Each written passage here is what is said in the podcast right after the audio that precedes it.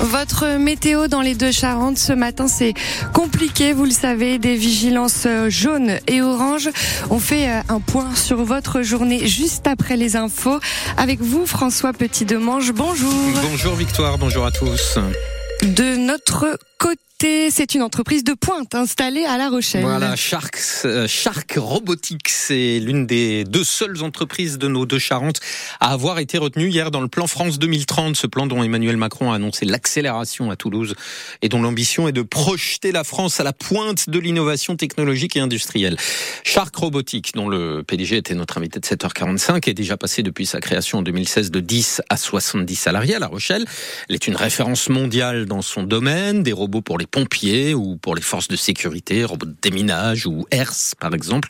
On se souvient de celui qui est entré en premier dans la cathédrale Notre-Dame en feu en 2019. Et pour une petite société en pleine croissance, dans un secteur ultra concurrentiel, le plan France 2030 est indispensable, explique le fondateur et PDG de Shark Robotique, Cyril Cabarat.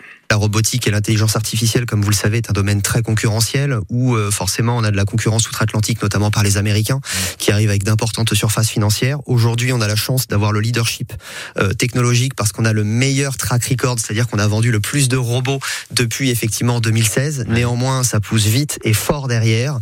Euh, les Américains, les Allemands, les Israéliens hein, injectent beaucoup d'argent et donc il faut faire preuve d'innovation, d'audace et de réactivité pour rester sur ces marchés. Et ça veut dire que la recherche et développement, c'est aussi au cœur de votre activité Tout à fait. C'est aujourd'hui plus de 35% de nos collaborateurs. Donc, euh, que ce soit dans la partie mécatronique, on a à peu près une trentaine de brevets. On a été lauréate, effectivement, l'année dernière de la PME en Nouvelle-Aquitaine qui a déposé le plus de brevets. Et on fait beaucoup aussi de travaux dans le domaine de la recherche en intelligence artificielle. Cyril Cabarat, fondateur et PDG de l'entreprise Rochelaise Shark Robotique, invité de 7h45 à réécouter en intégralité sur francebleu.fr et sur notre application ici. Avec Shark Robotics,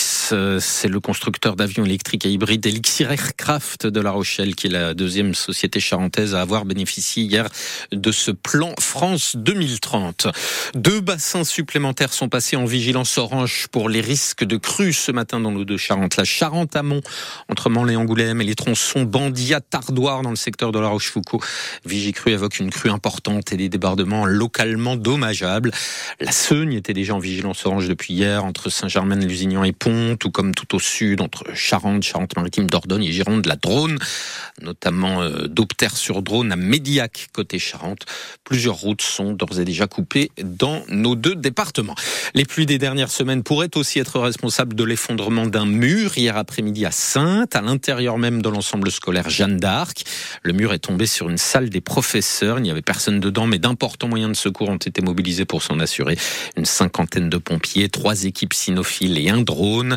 18 élèves de l'ensemble Jeanne d'Arc de Sainte ont été éloignés de la zone. L'espoir d'un accord ambitieux sur le climat semble s'éloigner. Oui, leur limite fixée à Dubaï pour euh, la clôture de la COP28 est officiellement passée et aucun accord n'a été trouvé pour l'instant, les compromis proposés par la présidence émirati n'évoquant jamais une sortie des énergies fossiles, pourtant indispensables pour espérer limiter le réchauffement climatique. Aucun objectif commun de sortie du pétrole, du gaz, du charbon. Le texte préférant laisser chaque pays choisir sa manière de réduire et même pas de sortir. Un texte que la grande partie de la communauté internationale rejette, Cyril Ardo.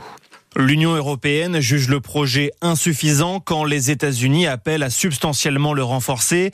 Bon nombre d'experts du climat et d'ONG dénoncent quant à eux une liste de courses ou encore un menu à la carte. La COP28 est au bord de l'échec total, écrit le militant du climat et ancien vice-président américain Al Gore sur Twitter.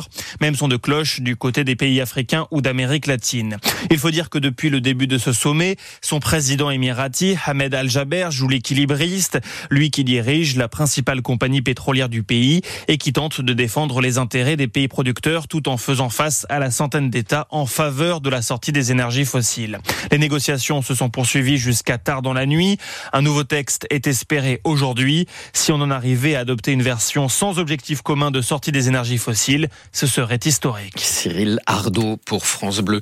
La ligne ferroviaire qui reste une voie unique dans les Deux-Sèvres. On marche sur la tête, nous a dit le maire de La Rochelle ce matin sur France Bleu. Il fait partie des élus du secteur centre-atlantique qui sont mobilisés hier à La Rochelle, justement, pour dénoncer le nouveau contrat de plan État-région qui ne prévoit toujours pas la mise à deux voies de la ligne ferroviaire entre Saint-Mexan-l'École et Lusignan.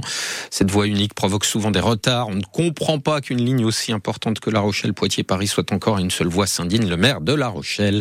Les élus concernés annoncent qu'ils vont saisir le gouvernement. Le plus gros club français chez le plus petit, le tirage au sort des 32e de finale de la Coupe de France de football a offert le Paris Saint-Germain au club le plus petit encore en lice, Revel de Régional 1, à côté de Toulouse. Il recevra donc le PSG, leader de la Ligue 1, 6 divisions au-dessus, le 6 ou le 7 janvier. Toulouse, tenant du titre, jouera à Chambéry, National 3. Et puis il y aura deux matchs entre équipes de Ligue 1, Lens Monaco et Metz Clermont. Lens, justement, ça c'est la Ligue des Champions. Lens, déjà éliminé, reçoit ce soir à 18h45 les Espagnols de Séville.